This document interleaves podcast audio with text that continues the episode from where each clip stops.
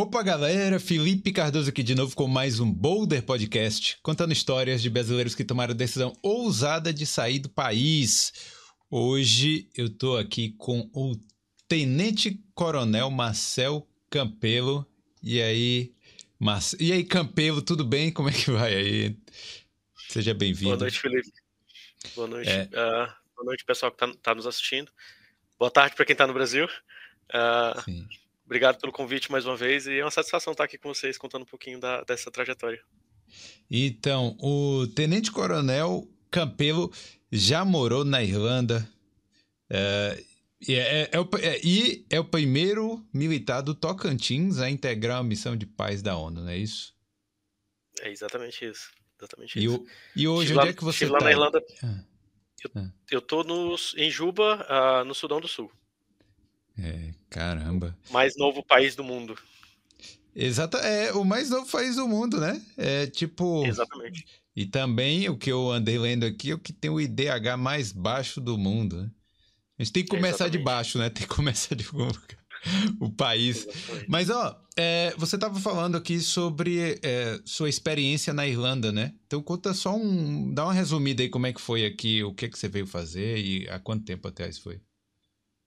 Ah, foi bem bacana, foram, foram dois anos bem, bem interessantes e ah, o primeiro insight assim para decidir sair do Brasil e, ir para Irlanda foram foi bem engraçado isso porque eu sempre gostei de marketing digital, sempre gostei de tecnologia e eu estava esbarrando na, nas provas do Google. Eu chegava, precisava tirar 80 na prova, eu tirava 77, 78. Hum. Aí eu fiquei pensando, não, preciso, preciso dar um jeito de melhorar meu inglês para pegar essas certificações. Né? E aí foi juntando uma coisa com a outra. Eu estava repensando os passos na carreira. Ah, naquela época eu tava, eu tinha um relacionamento com, com uma pessoa, a pessoa também estava repensando a carreira dela, então a gente resolveu juntar e falar assim, quer saber, vamos dar uma pausa aqui na, nas coisas do Brasil e vamos, e vamos mudar para a Irlanda. E, e, digamos assim, o fator decisivo para isso foi a presença da minha irmã, porque a minha irmã, em 2016, ela mudou para a Irlanda. Ela, hum. ela, na, na, no contatinho dela, falou, olha, é, ou você me assume ou eu vou embora. E aí o cara falou: Olha, eu não quero casar agora. Ela hum. falou: Então tá bom, fica com Deus, Deus te proteja, que eu tô indo embora. E foi pra Irlanda, sozinha, 2016. A... Ela ainda mora aqui? Ela mora em Galway. Ela mora em Galway. Galway. Ah. É. Foi, aí você viu aí a, a, oportunidade de vir pra cá também, juntou família e, e, experiência também, né?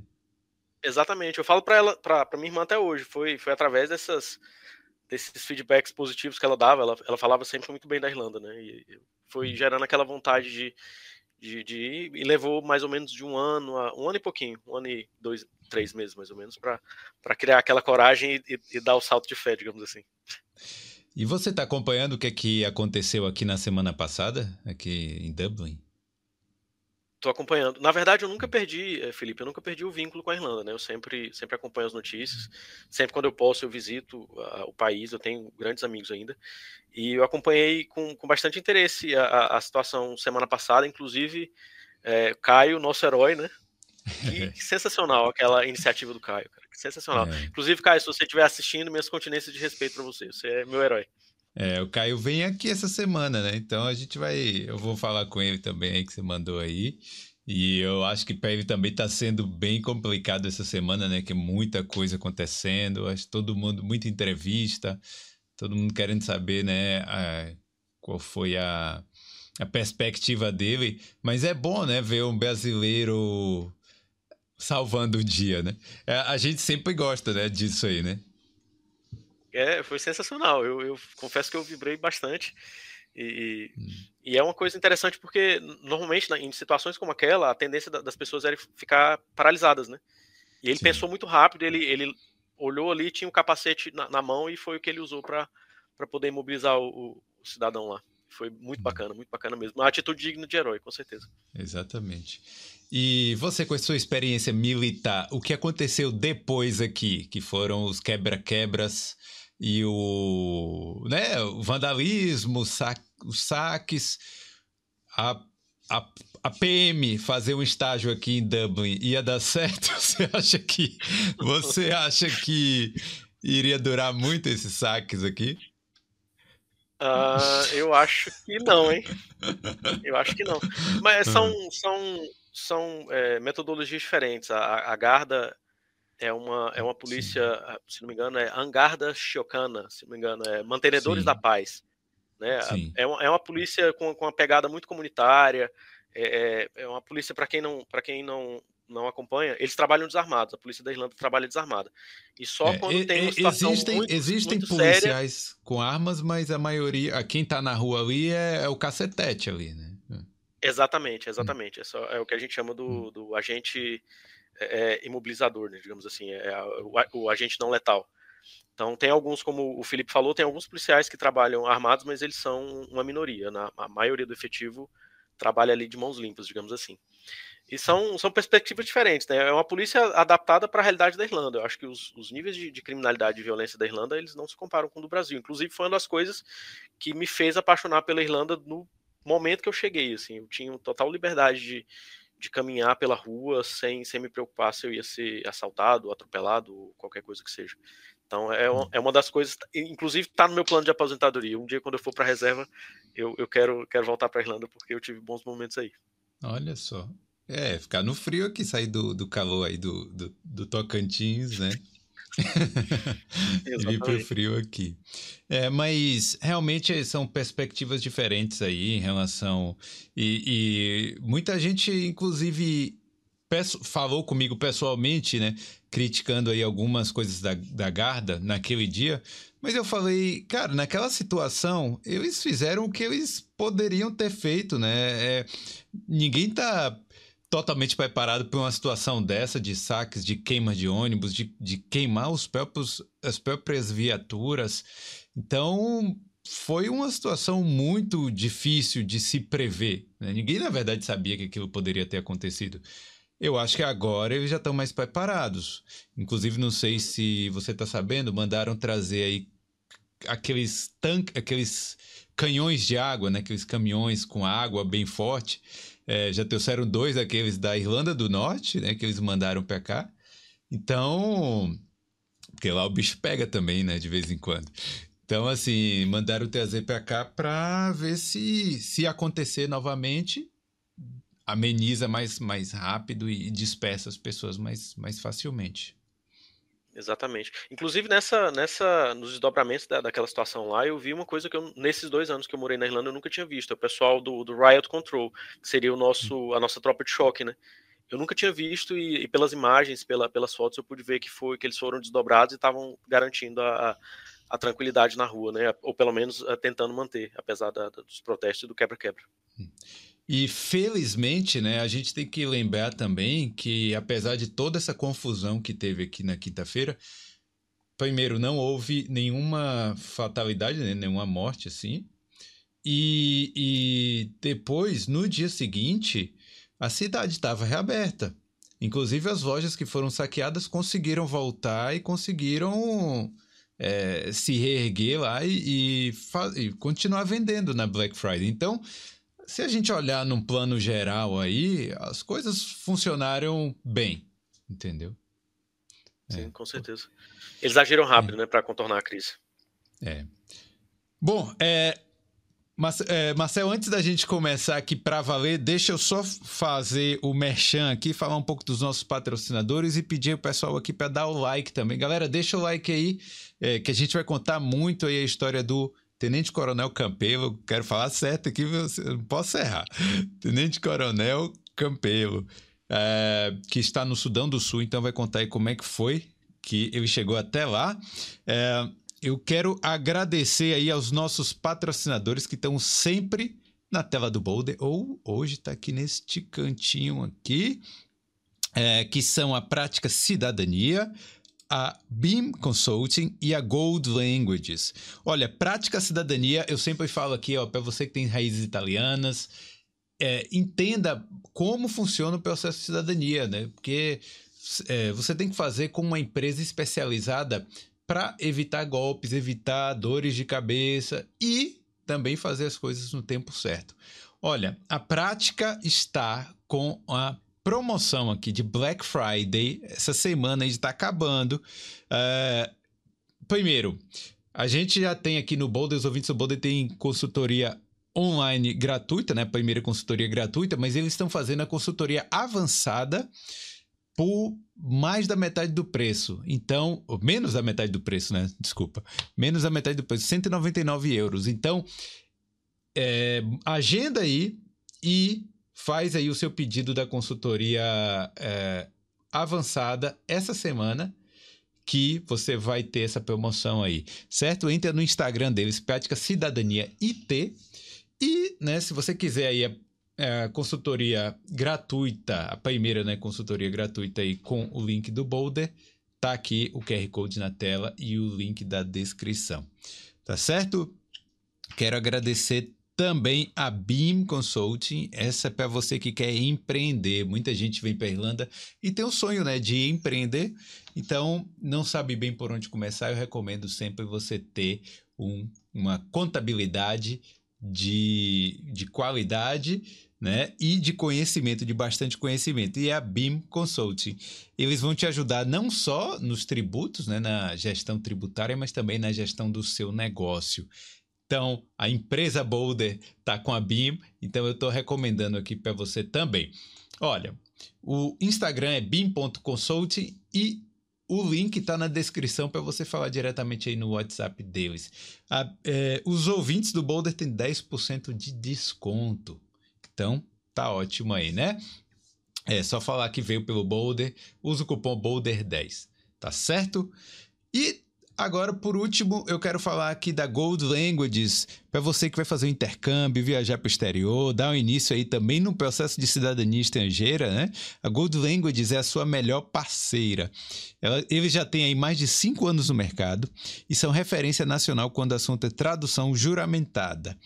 Então, precisou aí traduzir os documentos, aquelas certidões, entre em contato com a Gold Languages. Eles é, fornecem as traduções num tempo recorde de apenas uma semana. Então é isso aí, acesse aí goldlanguages.com.br ou aponte aí o celular para o QR Code na tela ou clica no link da descrição aqui. Então é isso aí, agora vamos para o nosso papo aqui com o Tenente Coronel Campelo. E aí, uh, e aí, Campelo, me conta aí um pouco então como é que foi o seu início aí na carreira militar, como é que, quando é que começou, e foi lá no Tocantins mesmo, né? Isso, isso, Felipe. Hum. Uh, boa noite novamente para quem continua com a gente. Uh, de forma resumida, o que, que acontece? A, a, minha família, a parte paterna, ela é toda, quase toda de militares lá no Piauí, no estado do Piauí, que é onde eu fui, que é onde eu nasci. Ah. Só que em 92, ah, em 88 o Tocantins separou de, de Goiás pela, pela Constituição, e aí minha mãe em 92, 91 resolveu ir morar no Tocantins, a gente foi. A gente era criança, eu tinha 7, 8 anos de idade. E mudei, estudei, a, morei a minha vida inteira, estudei a minha vida inteira lá, e mas sempre com essa com essa influência por parte da família do meu pai, né, de, de, de militares. Meu avô foi tenente na, na, década de 1950 no Piauí. Meu pai foi enfermeiro no Exército. Eu tenho hum. tios que são policiais militares no, no Piauí até hoje. Então, essa coisa do militarismo está meio que no sangue. E, e, aí surgiu essa oportunidade no ano de 2003. Eu fiz a, a, o concurso público, fui aprovado. Passei três anos na, na, na, Academia de Polícia Militar do Tocantins, inclusive meu forte abraço para a todos os meus instrutores é, que, hum proporcionar essa, essa formação. Foi a primeira turma formada no, no, lá no Tocantins, foi muito bacana, inclusive. Um abraço a todos os aspirantes de 2006, inclusive. Obrigado pela força. E, e aí formei em 2006, fui declarado aspirante. Em 2007, é, promovido a primeiro tenente, e aí seguiu a carreira. Até no ano de 2017, eu, eu já era major na, naquela época. Eu hum. resolvi é, dar uma pausa na, na carreira e me mudei para Irlanda. E a sua rotina lá, a sua rotina lá no Brasil era o trabalho. O major trabalha também faz trabalho nas ruas? Não, não, como é que funciona aí? Eu tô meio por fora também de como funciona lá o, a, de, a hierarquia. De tenente. É, de tenente até capitão, a gente vai bastante para a rua, porque é, é, hum. é, a função de, de, de, executar o policiamento mesmo.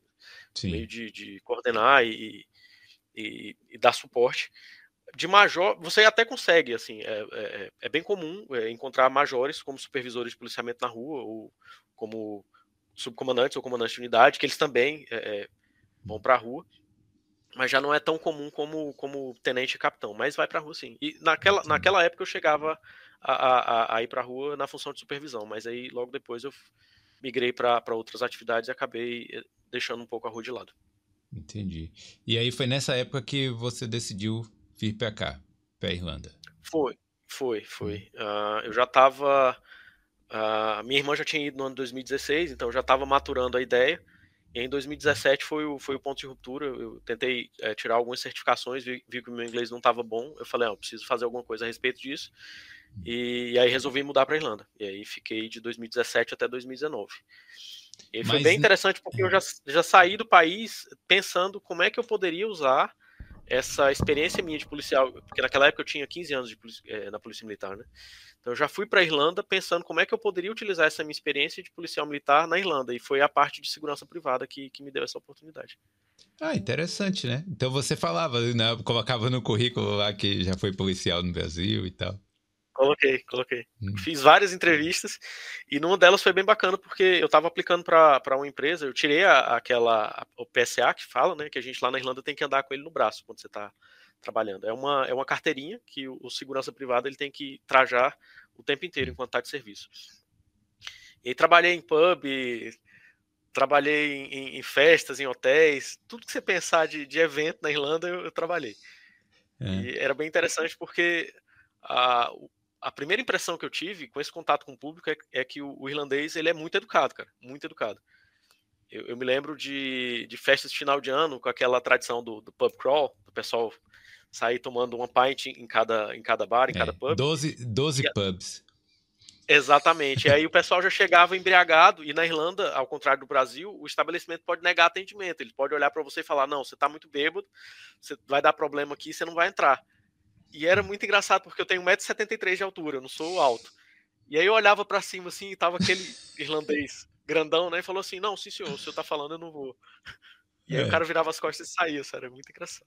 Mas você colo colocava o respeito também, né? Também, né? Mas. É. é. Vou... Falar, falar com a voz firme pode, pode não ter tanto tamanho, mas falar com a voz firme e fechar a cara funciona. É, e aí, mas é interessante, né? Você, depois de trabalhar 15 anos como policial, entrar na área privada aqui. Porque, de certa forma, você. É, pô, você tá lidando com bêbado ali na rua, tá lidando também com, com muita gente que tá fazendo bobagem, né, ali. Exatamente. Mas foi ah, o, o, mais bacana disso tudo foi esse contato com o público. Eu, eu, senti o meu nível de inglês melhorar assim de uma maneira absurda, porque ou você fala ou você fala, não tem, não tem escapatória. É. E uh, foi, foi bem bacana porque as coisas que eu estava estudando na, na escola, eu estudava na, na Swan, ali na, na Grafton. Então, as coisas hum. que eu estava uh, ah, estudando na escola pela manhã, à tarde e à noite eu estava aplicando na rua. Então, o meu aprendizado deu uma. É. decolou. É. E você já pensava em ir aí para a missão de paz? Já tinha isso na cabeça quando você veio para cá? Ou era algum sonho distante, algo que você não. Né? Eu me lembro quando eu era, não criança, mas assim, talvez adolescente, lá pelos idos de 2000 e alguma coisa, final da década de 90, os anos 2000, eu me lembro do Brasil enviando é, é, tropas militares, né, se não me engano, para o Haiti e uhum. alguns outros países. Eu me lembro daquela coisa do, do da, da, tropa indo, depois o pessoal sendo recebido, aquela coisa da mística do capacete azul, né? Então hum. aquilo, aquilo querendo ou não, fica no, no subconsciente, né? Que, que, qual criança, qual menino que nunca sonhou, né? Com, com, a, com a carreira policial ou com a carreira militar. Então aquilo ali estava ali no, no, no meu subconsciente. E quando, quando eu precisei retornar para a Irlanda, porque a minha licença por interesse particular expirou, era, são, era apenas dois anos, eu precisei retornar para a Irlanda e foi o primeiro clique que eu tive. Eu falei, opa, peraí, né? Hum. Agora eu já manjo dos paranauês do, do inglês. Hum. Agora vamos ver como é que é o processo de preparação para essa prova. E aí fui atrás, porque é tudo muito regulado, assim, tem, tem é, guideline para tudo, né? Tem regulamento para tudo. Então eu, eu, fui levantar o que, que precisava ser feito e aí fui traçar a minha estratégia para poder fazer a minha preparação direitinho. É, porque, assim, eu não sei como funciona, então é bom que você explique, assim, porque eu imagino que acaba sendo um, uh, você está sendo cedido, né? Ah, você continua sendo parte do, do Brasil, do, do, da PM, não é isso? E isso, está sendo cedido para a ONU para fazer um projeto específico numa região do mundo, não é isso? Estou tentando exatamente. explicar de uma forma assim é, mais simples. Mas é exatamente isso. É exatamente hum. isso. É, é, o Brasil, a, a, Polícia Militar do Tocantins, inclusive, muito obrigado aos meus comandantes. A Polícia Militar do Tocantins, o governo do Tocantins, me coloca à disposição da ONU e a ONU me congrega como efetivo da, da um POL, que é a polícia da ONU, e aí né, nós temos aí missões espalhadas pelo mundo e a depender do tipo de missão, esses policiais vão fazer determinadas atividades. É, é, aqui no Sudão do Sul, especificamente, é mais voltado para. São duas vertentes a missão tem, que é a construção da capacidade, que é mais ou menos a gente. Como o país é muito novo, então a gente precisa é, é mostrar para a polícia do Sudão do Sul, que é bem recente, como é que é feito policiamento ao redor do mundo, quais são as boas práticas, o que, que, que são direitos humanos, o que, que, são boas práticas com relação a direitos humanos e proteção de civis. Essa é uma vertente, que é a construção da capacidade, e a outra que é a proteção de civis, que é para evitar que aconteçam os massacres como já aconteceu no passado. É, imagino que essa região. É porque assim, eu, eu queria mostrar um mapa aqui, mas agora eu não vou conseguir. Mas assim, é, os países aí que tem aí do lado, né? É, Sudão, é, Uganda. É, eu acho que o mais tranquilo é o Quênia que tem aí. Porque o resto é, é, tipo muitos países assim que estão em constante, constantes conflitos, né? Exatamente. É uma zona, é uma, é uma... zona meio perigosa. É, é um, é um hotspot com certeza. Assim. Tem, tem países aqui. O Sudão, por exemplo, está tá em conflito desde abril. Hum. Uganda, eu acho que não tem nenhum conflito aparente, mas sempre tem assim uma, um movimento de, de desalojados e, e de, é, de pessoas vindo para cá para o Sudão do Sul e vice-versa. Ah, que mais? O Congo. Congo, exatamente. É. Ah, na Somália, que é aqui perto também, tá, também tem uma, tem uma missão de paz e também tem, uma, tem um histórico de, de, de ações terroristas, enfim. É, bem, é. É, um, é uma zona bem delicada, digamos assim. Agora, antes disso, voltando a falar aí do processo, é, você é o primeiro é, militar tocantinense, né? E é, eu lembro né, das outras missões de paz, que eu, que, eu lembro da, da, do Haiti, que é o exército, né? Eles mandam o exército. E eu, hum. Como é que faz para um PM também conseguir é, participar? Isso. É, o que, que acontece? No Brasil, as polícias hum. militares elas são consideradas, elas são de fato forças auxiliares do exército. Então, ao contrário da Irlanda, a, Irlanda ela tem é, policiais, se não me engano, eles estão desdobrados, alguns deles no Chipre. Uh, mas, hum. é, se não me engano, no Chipre. Mas a, a, Irlanda ela tem uma polícia nacional. Então, a Garda ela vai por ela mesma, ela tem os, os mecanismos lá de desdobramento e a Garda ela mesma é, desdobra os policiais dela. Nós, policiais brasileiros, nós somos forças auxiliares do Exército, e é o Exército quem entra em contato com a ONU e, e determina a ah. forma como nós vamos ser avaliados e desdobrados nas missões. Entendi. Então você meio que faz uma. Ah, você participa também de, um, de uma seleção do, do próprio Exército aí? Exatamente. Brasil, é o Exército, é o Exército quem media com relação à ONU a, a, a todo o nosso processo de avaliação, porque é uma, é uma prova, né? Tem uma prova de uhum. línguas, tem a prova de, de, de aptidão é, de, de, direção, tem uma prova de tiro, então tem é, e é, são essas é, é, é, o exército que normalmente conduz esse processo com, com a ajuda da ONU. E de quanto em quanto tempo tem essa prova e como é que faz para as pessoas poderem participar também? Uh, normalmente essa prova tem pelo menos uma vez por ano, só que por algumas questões que eu não vou me atentar agora, é, a última que teve foi em 2021, que foi a minha. E eu não Sim. sei, eu não estou bem informado se vai haver nesse ano também. Mas normalmente é de, é de ano em ano. E aí a, os policiais militares da, das corporações ao redor do Brasil, eles recebem a informação que vai haver o processo seletivo, e aí tem lá alguns, alguns requisitos que são exigidos, né? Tem um tempo mínimo de carreira, né? tem a questão da, da proficiência na língua, enfim, tem, tem todo um, uma exigência para os voluntários, porque são voluntários, ninguém é forçado a, a ir para a missão de paz. Hum. E aí essa a PM do, do determinado estado envia essa lista para o exército e aí a ONU vem e faz o processo de avaliação em conjunto com o exército. E aí os aprovados são designados para as missões de acordo com, a, com, essa com esse critério de voluntariedade, digamos assim. Eu fui voluntário para vir para o Sudão do Sul, no caso. É, então, pô, interessante aí. É, eu imagino que é, teve também a. Eu, eu acho que existe um, um fascínio também de participar, né? Deve ser, deve ser bem interessante você ver certas coisas aí. Porque é uma experiência, né? Diferente, assim. Com certeza. É, uh, existe um fator financeiro, é, hum. dá uma melhorada, com certeza. Dá um, o salário. Eu continuo em, em, em últimas uh, análises, é, o que, que acontece? Eu continuo recebendo pelo Brasil e aí eu tenho um, um, um pouquinho a mais um que a ONU quem, quem, paga. A ONU, hum. isso, exatamente. A ONU, a hum. ONU paga um bônus para a gente. Então, tem, existe a motivação financeira, com certeza. Mas, no meu caso, a minha, a minha maior motivação, primeiro, é o currículo, né? É dar aquela, aquela coisa assim, caramba, eu servi na missão de paz e, claro, sem, sem deixar de mencionar a questão da ajuda humanitária também, né? Porque a gente, a gente não presta ajuda humanitária, a gente dá suporte. Né? E, e, como você bem mencionou no início da, da, nossa conversa, o Sudão do Sul ele tem uns índices de desenvolvimento muito baixos, né? É. Então, é, é, toda ajuda que, o, que o, a população puder receber, ela vai ser bem-vinda e a gente tenta ajudar da forma como pode também. Como é que foi aí quando você chegou aí? Porque a gente tem a visão, é que você falou. Na África, em geral, a gente já pensa assim, bom, IDH baixo e tal. Num país novo, recente, que né, acabou de, de, de ser. Pô, acabou de ser criado praticamente. Aí você imagina que tá pior ainda, né? Como é que foi aí as, primeiro as suas expectativas e, e, quando você pousou aí, como é que foi? Uhum.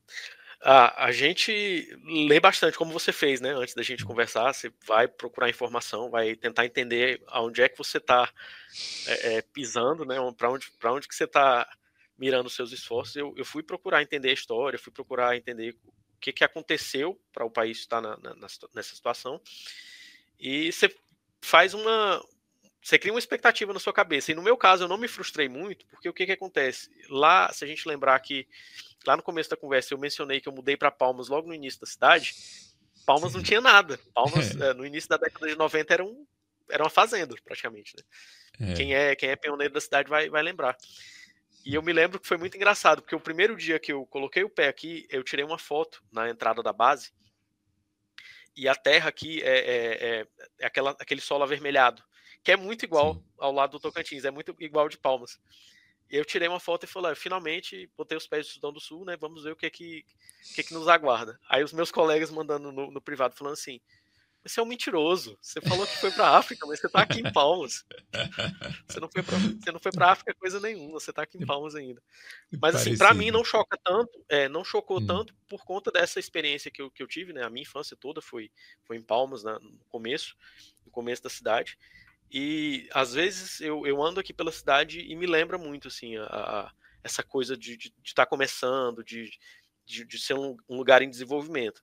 O que me choca um pouco ainda é a questão da, da pobreza extrema, né? Uhum. A gente tem pobreza no Brasil, a gente tem pobreza em tudo quanto é lugar no nosso país, mas aqui no Sudão do Sul foi, foi um baque, assim.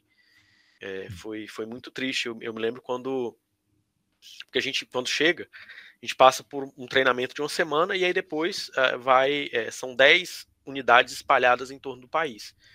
E aí é um critério, de certa forma, até aleatório. É, você é escolhido e é mandado para um determinado local e, e, é isso.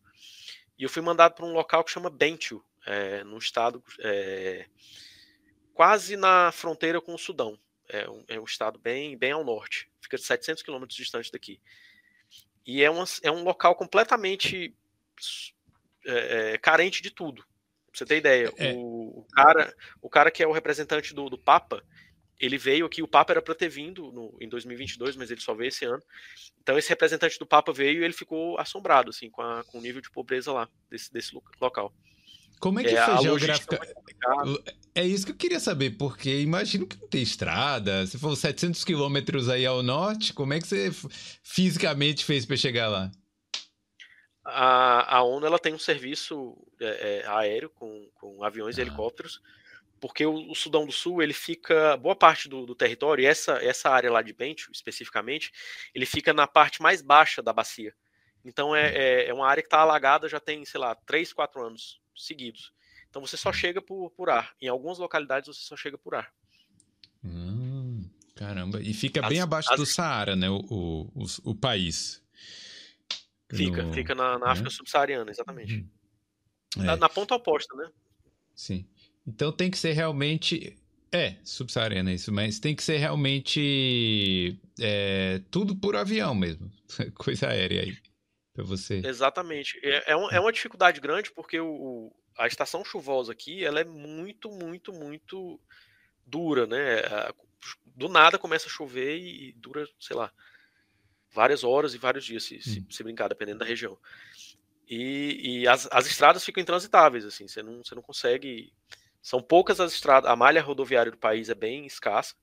Quando eu digo malha hum. rodoviária, asfáltica, né? Sim. E fica bem complicado prestar a, a ajuda humanitária nesse, nesse cenário, né? A, a, parte logística fica muito difícil. E aí isso, isso acaba influindo na forma como as pessoas vivem, porque se você não tem estrada, tudo chega pelo ar, o custo das coisas vai ser mais alto. Então, é, é, uma das coisas que está que tá piorando aqui, essa questão do, do, custo de vida, né? Que tem, que tem piorado um pouco. Ah, quando eu cheguei, se não me engano, a libra sul-sudanesa ela custava 500, 500 libras, é, era um dólar. Na, agora é 1.100 libras se você compra um dólar. Então, praticamente mais que dobrou o preço. Mais que é. dobrou a cotação. E, e como é que são as coisas é, espalhadas aí? São pequenas vilas? São, tem algumas cidades? É, como é que funcionam as coisas aí, né? Tem algumas cidades, como eu te falei, tá? são 10 estados, né? E aí, é, via de regra, as capitais desses estados são, são cidades até desenvolvidas, mas nada que se compare com, com o que a gente está acostumado. E, mas a boa parte da população, e é isso que acaba criando uma dificuldade maior, boa parte da população ela vive nessas vilas. E aí, para você chegar e para você acessar essas pessoas é bem difícil. É, é muito complicado.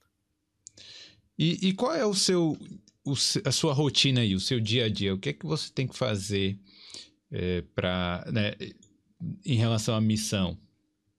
Uhum.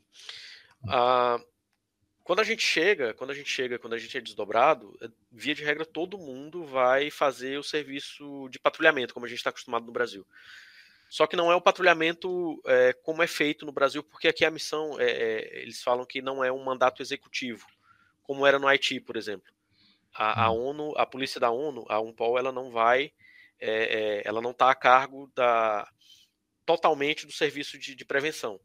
Como é que é isso? Existe a polícia do Sudão do Sul, eles são responsáveis pela execução da, do, do, policiamento e a gente presta é, uma monitoria e assistência para eles, para dizer, olha, é, que a gente chama de construção da capacidade, né? Falou, olha, hum. desse jeito que você está fazendo, isso pode ser melhor dessa, dessa e dessa forma.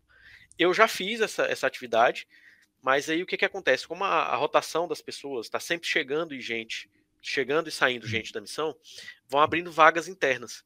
Então, qual foi o meu, uh, qual foi a minha intenção? Qual foi o meu planejamento de missão, digamos assim? É, o meu background no Brasil é, é de operações. Então, eu sempre Sim. trabalhei ou eu estava na rua, ou eu estava coordenando o, o, a central de 190, ou eu estava supervisionando o planejamento operacional. Então, a parte administrativa, ela não me atrai tanto como a parte operacional. Então, eu tentei pegar, da mesma forma que eu fiz lá na Irlanda, né? Tentar aproveitar Sim. a experiência passada. Eu tentei aproveitar essas experiências aqui. Aí, num primeiro momento, eu apliquei para uma vaga de analista criminal, lá nessa cidade de, de Bench, onde eu estava, lá no interior. E aí fui aplicando para as vagas, aplicando para as vagas, e hoje eu estou eh, desempenhando a função de coordenador de operações da missão. Que é uhum. basicamente, é, se eu pudesse resumir, é manter o contato, manter é, uma boa relação com esses 10, com essas 10 unidades que são espalhadas pelo, pelo país, dar assessoria e monitoria para as questões operacionais que eles precisarem, por exemplo, está tendo uma situação iminente de um conflito. É, numa determinada localidade. O que que a gente pode mandar? Manda reforço? Não manda? É, é, que tipo de, de, assistência vai ser preciso? Que tipo de logística vai ser necessária? Então é mais ou menos isso. Mais ou menos e, nesse, nesse aspecto. E quais são os principais riscos aí? Realmente é um conflito externo, alguma guerra ou guerrilhas ou é, também a, a, existem os crimes urbanos aí, de, de, de, roubo, pequenas coisas assim. Quais são os principais, os principais riscos aí? Existe, existe sim. É, é uma criminalidade como, como em qualquer outro país, mas é, E aí uma percepção minha, não estou falando em nome hum. de nenhuma instituição, pelo amor de Deus, não, não me Sim. levem a mão. A percepção que eu tenho é que uh, os níveis de os níveis de carência e, de pobreza isso está deteriorando com, com o passar do tempo e, e o, o, país ele é extremamente rico em petróleo ele é uhum. extremamente rico em petróleo mas a, a, pelo que eu vejo essa riqueza ela não chega às pessoas e aí a grande parte da população fica fica relegada aí à, à miséria extrema então é, essa semana por exemplo a tá tendo mudou o comandante da, da, da polícia daqui, da, da, Polícia Nacional do Sudão do Sul, e ele adotou um critério de pente fino. Então ele está passando o, o rodo geral, está prendendo o pessoal que está nessa questão de, de, furtos e roubos, principalmente à noite. Então, hum. se não me engano, de uns 10 dias para cá foram mais de 300 pessoas presas. Caramba. Então existe essa criminalidade, existe essa criminalidade corriqueira, como a gente vê no Brasil, como a gente vê em qualquer cidade brasileira, mas a, a principal, o, o, principal fator que eu vejo foi uma mudança de um conflito que era. É, por que, que o Sudão do Sul se tornou independente? Basicamente, o Sudão, a parte hoje atual Sudão, eles são, é, eles têm uma influência árabe-muçulmana e essa parte onde a gente está, que se tornou o Sudão do Sul, é, tem uma influência cristã. E, uhum. e existiam brigas é, de etnia e também religiosas. Quando se separou em 2000 e, 2011, que veio o referendo e veio a independência, o que era uma briga religiosa entre os dois países se tornou uma briga interna de tribos. Hum, se tornou uma briga interna de tribos. Então você tem a, a tribo majoritária, que é a, a, do presidente, é uma tribo que chama Dinka. Então os Dinkas eles são maioria, e aí o que, que acontece? É, é, como numa grande família, se eu tenho uma posição de poder, eu vou querer é, é privilegiar aquelas pessoas. É até errado, é a questão do nepotismo, Sim. enfim, mas acontece. E aí eh, isso acaba gerando uma série de, de problemas com as outras etnias e, e acaba gerando essas tensões internas é, com relação a, a esses conflitos. Ah, uma outra coisa que eu vejo que é bem, que tem um potencial para dar uma confusão muito grande é a questão das eleições do ano que vem, né? Então, o país nunca teve eleições, Uh, a comunidade internacional está se pressionando, está pressionando para que o país conduza as eleições. O presidente é o mesmo, basicamente, desde quando ele entrou em de, 2011 desde do, 2011. 11, desde 2011 Isso. até agora. Então existe uma pressão da, da comunidade internacional para que seja feitas sejam feitas as eleições e, e existe um potencial muito grande. Eu acho que elas já foram postergadas duas ou três vezes. Então existe um, um, tem uma um potencial pra, de combustão, digamos assim, muito alto, caso essas eleições não ocorram nos próximos anos, eu acho. É, eu, eu acho que eleições nesses países assim é sempre meio complicado, né? Sempre turbulento. É, Exatamente. Como... E tem, tem, um outro, tem um outro tipo de crime que é bem interessante, assim, é muito cultural isso. Eles têm uma relação muito especial com, com gado, com vaca. Hum. Então, na tradição deles, eu não estou falando de código penal, é na tradição deles. Então, se você está é, namorando ali a, a, moça, engravidou a moça, mas não vai assumir, não, não vai casar, você tem que pagar uma determinada quantidade de vacas, sei lá, cinco vacas, para que você não seja preso, para que você não seja denunciado. Então, se você foi lá e, por acidente ou, ou de forma intencional, você foi lá e matou alguém, você paga lá 10 vacas para a família da, do, do, morto e está resolvido, não, nem responde na justiça. Então tem um monte de coisas que giram em torno da, da, da, da vaca, a vaca como moeda, né? Sim. E aí é aquela coisa: quem tem vaca não quer se desfazer, quem não tem vai atrás. E aí é hum. outra fonte de problema imensa aqui, que é, eles chamam de cattle raiding, que é do hum. tipo. É o, é o, furto e roubo de gado, basicamente. Então isso tem um potencial imenso para confusão. E toda vez que tem, é, a, os, os, mortos são contados assim às dezenas. É, é, muito, é muito esquisito. E tem, tem muita morte aí no Sudão por causa do roubo de vacas? Caramba. Muita, muita. Eles chegam, eles chegam numa. numa lembra da, da questão da, da, das tribos e etnias? Eles chegam Sim. numa tribo rival, matam todo mundo e pegam o gado, basicamente. Nossa, mãe. E Cara, que... como, como é que a população vê essa, essa influência externa, ou, no caso, a presença da ONU aí? Uh, eu, eu acredito que, aí é a minha opinião, não é a opinião hum. de, de, nenhuma instituição, eu acredito que sem a presença da ONU, é, talvez o processo de independência e a, a, a estabilização do país não tivesse ocorrido.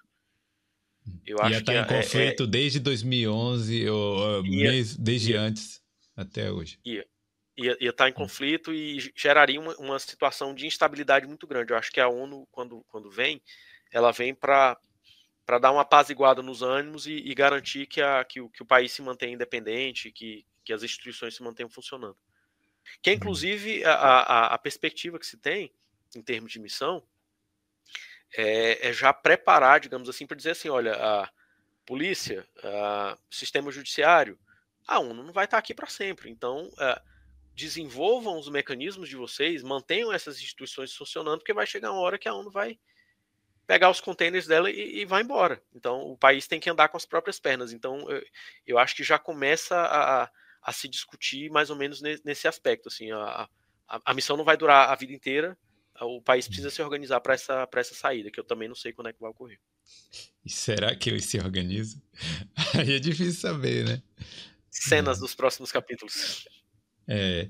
Não, eu, eu, eu, eu, poxa, eu acho que a África, no continente, né, africano, é um lugar muito, muito grande, deveria ter muito desenvolvimento, tem muita coisa ali que daria para fazer. Tem muita gente está interessada no continente, assim, turisticamente falando.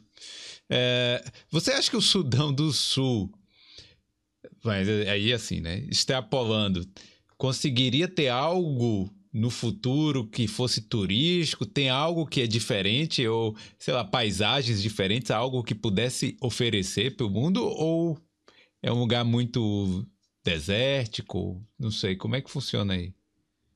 Eu, eu, o, o, país, eh, em termos de natureza Sim. e recursos naturais, é, é maravilhoso. É, é maravilhoso. É, como eu tinha é falado, é lindo.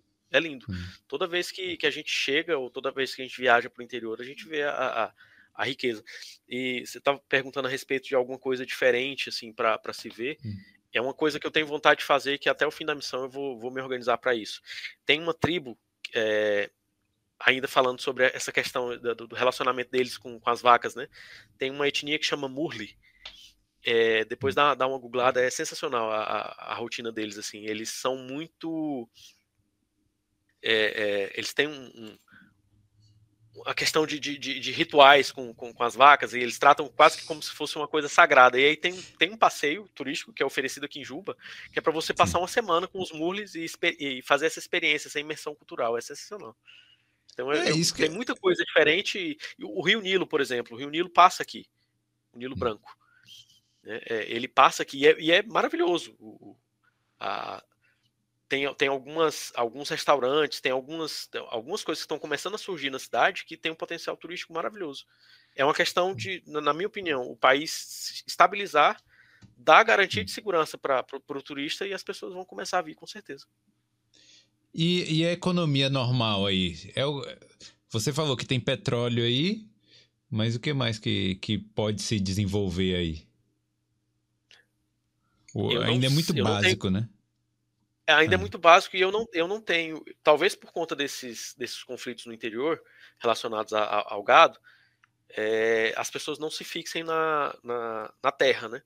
Inclusive, eu não sei exatamente em que parte do país, mas já houve casos de brasileiros agricultores brasileiros vindo para o Sudão do Sul para investir aqui, mas hum. eles perceberam que a, que a coisa aqui não estava tão segura e eles voltaram.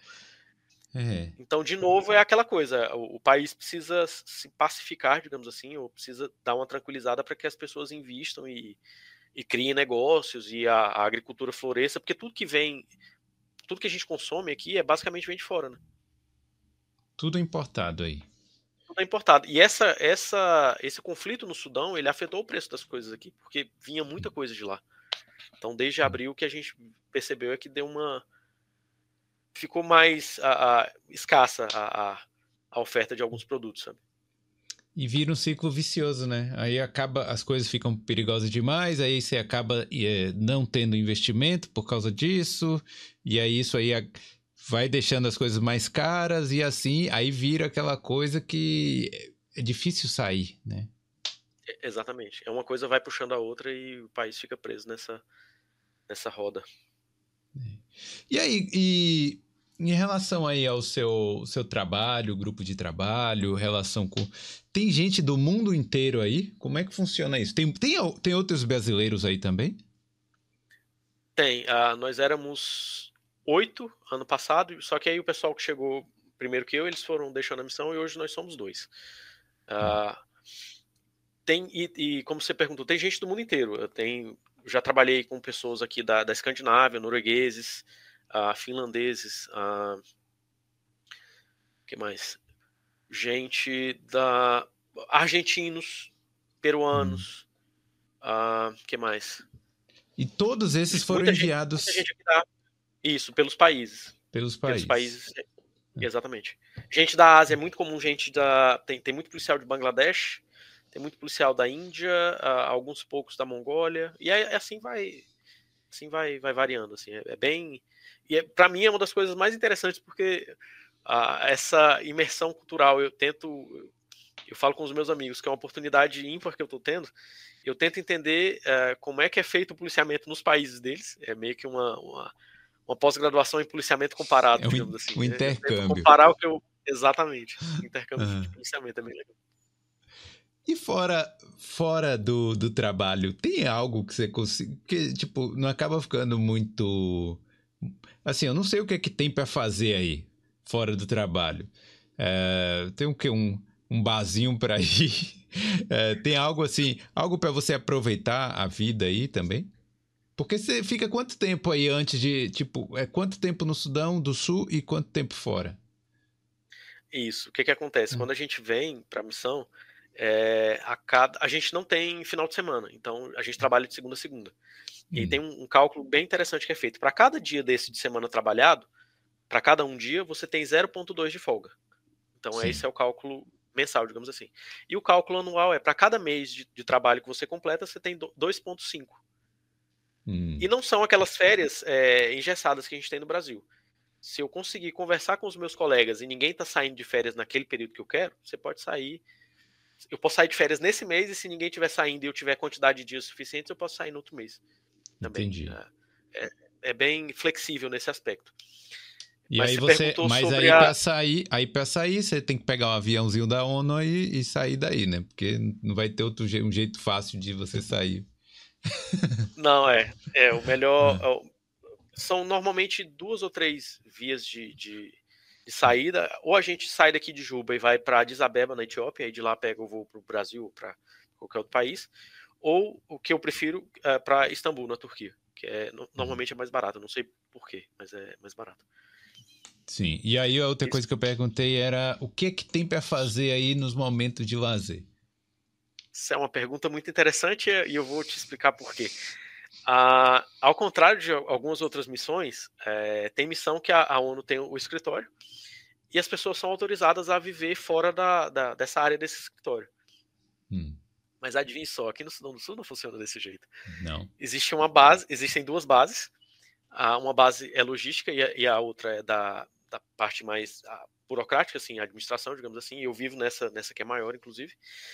E a gente é, tem tudo, praticamente aqui. Tem pequenos supermercados, tem dois restaurantes bons. E tem um problema, que a gente vive aqui dentro da base, só que de sete mudou esses dias agora, mas era basicamente de 7 da noite. Agora é 8 da noite. De 8 da noite até 5 da manhã a gente não pode sair, porque tem um negócio chamado curfew, que é o hum. a é um toque de, de recolher. Então, exatamente, tem um toque de recolher e a gente não é autorizado a sair da base por questões de segurança. Putz, então, mas e aí, o que é que tem dentro da base aí? Tem algo interessante para fazer aí? O que a gente faz, e o que eu, a gente descobriu é. esses dias, uma, uma casa de carnes Hum. é, digamos assim, com condições sanitárias bem, bem interessantes. A gente achou até picanha lá no centro da cidade. Então a gente está investindo firme no churrasquinho de final de semana dentro da base. Tudo gira em torno da vaca, né? Tudo gira em torno da vaca, tá vendo? a vaca é Mas o basicamente animal... é isso. Não hum. tem, essas, não tem essa, essas, essa variedade. Tem algumas coisas para fazer fora, mas é, eu, eu, acho que com, com toda certeza a, a, maioria do pessoal prefere ficar dentro da base e fazer um jantar ou fazer uma confraternização, porque sempre tem alguém chegando ou, ou alguém saindo, então a, a, vai, vai ter sempre alguma despedida, alguma coisa nesse sentido, ou uma recepção. Então é. É não, é eu. Mas existe a possibilidade é, de ser transferido ou de conseguir ir para outros, outros lugares através do mesmo programa da ONU? Ou sua missão é no Sudão do Sul e é isso aí? É isso aqui é o que temos para hoje. Quando hum. você quando você faz o processo seletivo, e aí são oferecidas as missões, né? Tem lá, ah, tem 10 vagas para o Sudão do Sul, tem 5 vagas para Somália. Quando você faz a opção, o seu contrato é para aquela missão. Pode acontecer, como já aconteceu com um colega meu, inclusive grande abraço para o Major William, se estiver assistindo. Major William, lá da PM do Rio Grande do Norte. É, ele, se não me engano, ele teve aqui no Sudão do Sul e aí criaram uma missão no Iêmen. E aí ele foi desdobrado, ele foi voluntário, ele saiu daqui do Sudão do Sul, passou três meses no Iêmen, mas depois voltou. Mas é muito raro isso acontecer. Isso é interessante, né? É, mas. Ah, duas missões dentro de uma, assim, é bem, é bem, foi bem bacana, assim, pelo, pelo que ele, da, da forma como ele nos conta, foi interessante ter essa perspectiva de, de num, num, curto espaço de tempo, ele poder ter participado de duas missões. É. Completamente é, diferentes, inclusive. É, no Iêmen, é, o bicho também tava pegando lá, né? Acho que o mundo todo tá. tá em conflito, hein? Infelizmente. é. Oh, o, o Ricardo fez uma pergunta interessante aqui, eu quero perguntar aqui. Tem algum código de postura quando está na missão? Tipo, namorar com nativas? Existe isso? Existe tem. um livreto lá do que você pode ou não pode fazer? Tem, tem. Tem um código de hum. conduta muito estrito, inclusive. E essa, essa é uma das primeiras proibições. é, tá no, no topo da lista. Tá no topo é. da lista. Tem um negócio que chama a, a exploração sexual. A sexual sexual harassment and exploitation, alguma coisa assim, a exploração sexual. E, uhum. e, e do, do, primeiro dia de, de treinamento, quando a gente está lá no Brasil ainda, é uma coisa que é bastante mencionada. E eu, sinceramente, eu não eu não aconselho quem quem tiver vindo para missão aquela coisa é até como, como é que eu diria aquele princípio onde você eh, ganha o pão não, não coma carne eu acho que eu, é, é, o meu princípio eu costumo ir por uhum. isso aí porque é, tem um potencial grande para criar problemas. Já teve, infelizmente, já teve casos, né, inclusive a medida, quando acontece, aí já falando um pouco mais sério, né, quando acontece esse tipo de coisa, que é muito sério, inclusive, hum. a medida inicial, a, a, coisa que normalmente acontece é a questão do, da, da, da, repatriação. Volta para casa. Volta para casa. É. Que no final das contas é um, é um pequeno prejuízo, né? Porque você está ali é, é, recebendo um pouquinho a hum. mais e querendo ou não acaba afetando o, acaba afetando você financeiramente e em termos de carreira também, porque você responde, dependendo do que você fez na, na missão, se for uma coisa muito grave, você vai responder. É, essa, esse histórico ele, ele vai te perseguir de volta para casa e, você, e se, dependendo da gravidade dessa conduta, você vai responder com certeza. Não, e, e fica feio também, né? Fica feio pro país, fica feio para todo mundo, né, que tá envolvido nisso aí. E pega mal para a ONU também. É, eu acho que. Aqui no Sudão do é. Sul já aconteceu, inclusive, do, uh, se não me engano, os 49 capacetes azuis, eles foram, mas isso muitos anos atrás, bem no começo hum. da missão. 49 foram repatriados de uma pancada só por conta desse tipo de, de, de, é, de problema. Eu acho que a ONU não vai querer assim que, tipo, fique assim, ah, vamos fica parecendo que está fazendo turismo sexual mesmo, né? Nesse, nesse caso aí, de Exatamente. pessoas que vão lá e tal. Hum. E nisso eles são muito, muito, muito é, rígidos. É uma das coisas que é preconizada assim do começo. Eu é uma das preocupações que eu, que eu tenho e se Deus quiser vou completar a missão sem, sem cometer esse tipo de falha. É. é esse este programa afeta positivamente, no caso, né? A sua carreira profissional, militar, é, é mais fácil conseguir promoções após isso? Como é que funciona isso depois? Depois que você voltar para o Brasil? Ele não, não necessariamente ele, ele proporciona promoção, mas no, no, na forma como eu vejo, assim, a, a, a organização, o sistema de organização da ONU, a, a forma como as coisas são conduzidas aqui, eu já tenho, assim, eu, eu, eu tenho meu bloquinho de notas, eu já tenho, assim, umas umas 15 ideias diferentes para quando eu voltar, se eu voltar para o mesmo lugar que eu estava trabalhando, para eu tentar implementar, sabe? Porque você vai a, aprendendo, é aquela coisa do, do, da experiência com, com, os policiais de outros países, né? Às vezes não, não, é nem alguma coisa que a ONU faz, mas é alguma coisa que o policial de outro país veio, ele é, implantou aquilo ali, ou ele tentou inovar da, daquela forma e falou: opa, peraí, isso aqui é interessante, talvez possa me servir quando eu voltar para o Brasil.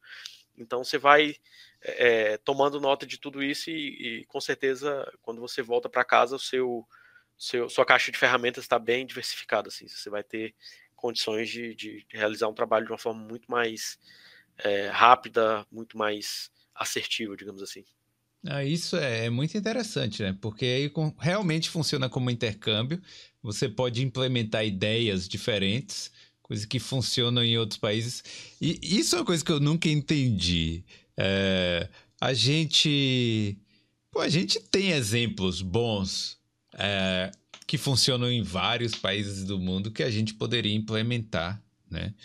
E, claro, quando você olha num, num sistema complexo como é, tipo, polícias do Brasil. Você olha lá, ah, como é que funciona nos Estados Unidos? Tenta implementar igual, talvez não dê certo, mas pequenas ações de pequenos, é, pequenas delegacias do, do mundo, aí você implementar na sua, isso pode funcionar, né? Sim, com certeza. É aquela coisa. É, não existe receita de bolo, né? Eu, eu entendo assim, não tem receita de bolo. Uma coisa que funciona nos Estados Unidos fatalmente não vai funcionar no Brasil por N motivos. Hum. E motivos culturais, motivos institucionais, a, a, forma de organização deles é diferente.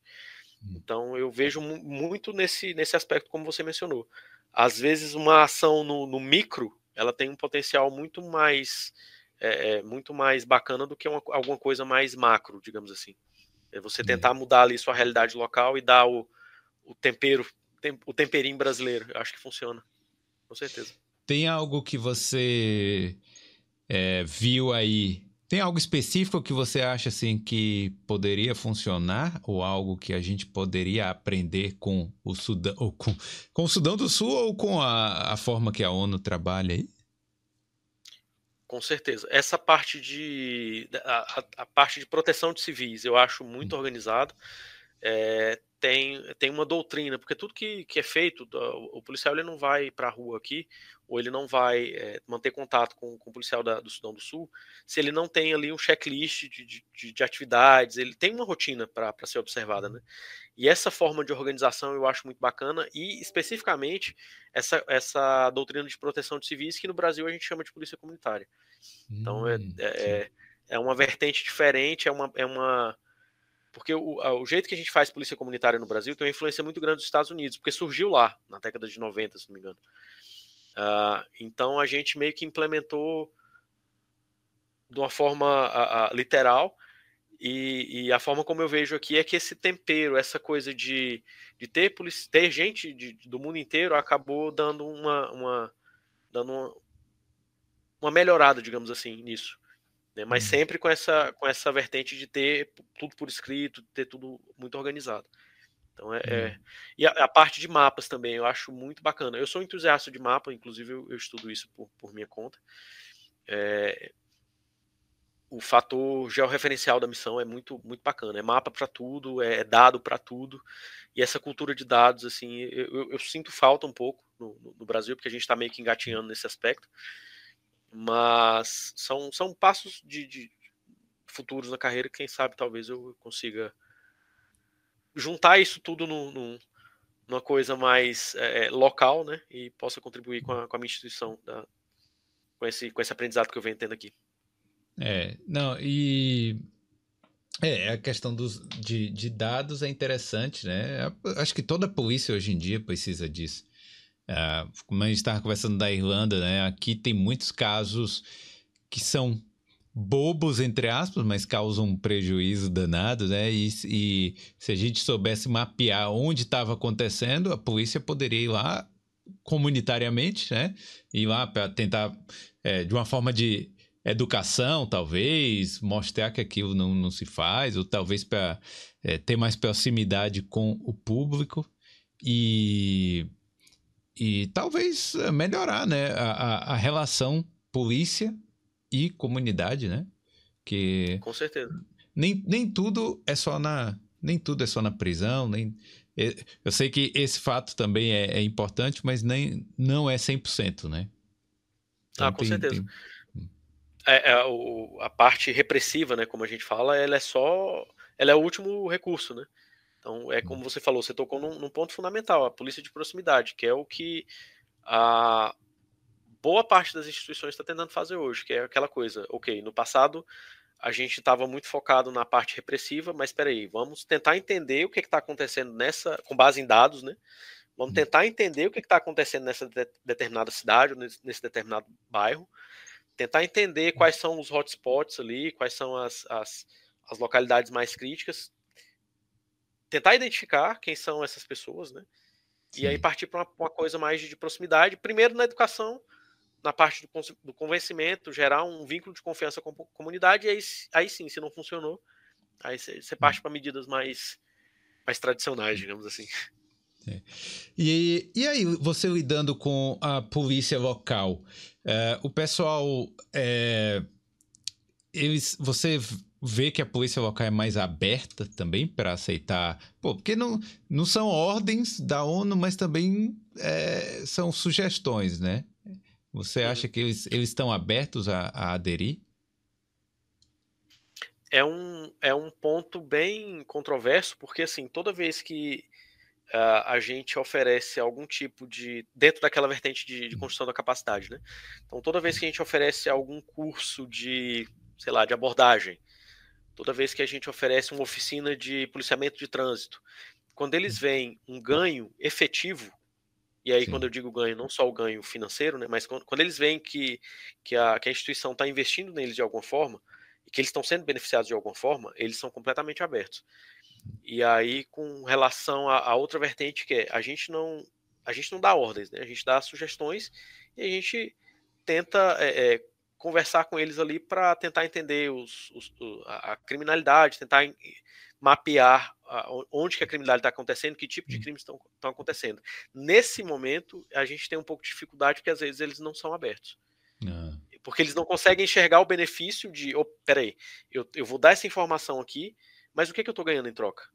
Né? Sim. Quando, quando a gente oferece o treinamento, ele está vendo, ele está ganhando a, a, é palpável. A, a olhos vistos. Exatamente, é. exatamente. Então, acho que o grande desafio para a missão talvez seja é, é, fornecer essa, essa, essa percepção de que se eles fornecerem para nós é, dados de qualidade, o serviço deles vai ser melhorado também. É, e para você aí, que, qual é a principal característica que a pessoa tem que ter para conseguir fazer o trabalho, para conseguir se acostumar, é, para conseguir lidar com os locais também é, aí, por exemplo, aí no Sudão do Sul, é, tem algo assim específico, especial que a pessoa tem que ter para conseguir fazer esse trabalho aí? Porque eu acho que não é para qualquer um. Uh, eu acho que a, a, a, gente sofre um pouco, enquanto policial brasileiro, a gente sofre um pouco a questão da barreira da língua, né?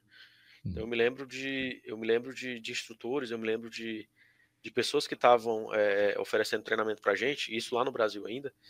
A, a fala era mais ou menos assim: olha, é, invistam na comunicação de vocês, porque tecnicamente o policial brasileiro ele é reconhecido fora do país. É aquela coisa que a, a grama do vizinho é sempre mais verde. Sim. E eu não digo isso porque eu sou policial brasileiro, mas eu digo isso pelo que eu vejo na missão. O nosso nível, em termos de, de técnica, em termos de, de doutrina e tudo, é, equipamento, em tudo, a gente só fica um pouquinho abaixo dos países escandinavos. E olhe lá. Hum, então, a, a, em, termos de, em termos de qualidade, a gente está ali né?